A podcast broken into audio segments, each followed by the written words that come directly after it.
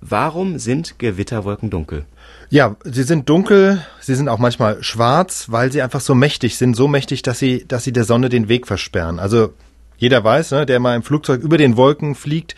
Von oben sind alle Wolken weiß, weil einfach die Sonne von oben drauf scheint. Nur von unten sind eben manche dunkler als andere.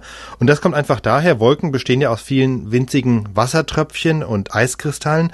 Die haben erstmal überhaupt keine Farbe. Das heißt, wenn Wolken weiß, grau oder schwarz erscheinen, dann ist das nicht die Eigenfarbe dieser Tröpfchen von den Eiskristallen. Das heißt also, dunkle Wolken sind nicht irgendwie schmutziger als, als helle, sondern das ist einfach das Ergebnis des Lichteinfalls. Bei Schönwetterwolken ist es so, die sind in der Regel klein, in der Regel auch nicht so mächtig. Und wenn auf so eine Wolke Sonnenlicht fällt, dann wird es in den einzelnen Tröpfchen gebrochen oder gestreut, aber die Lichtstrahlen kommen trotzdem noch unten an und außerdem ist die Wolkendecke bei schönem Wetter, dadurch ist es ja auch definiert, relativ locker, dass auch einfach von der Seite Sonnenlicht auch an die Unterseite der Wolken hinkommt. Also deswegen erscheinen diese Wolken weiß. Bei Gewitterwolken ist es umgekehrt, die sind relativ mächtig, oft bis zu zehn Kilometer mächtig. Das heißt, sie sind einfach dick und deswegen, ja, versperren sie den Sonnenstrahlen den Weg nach unten.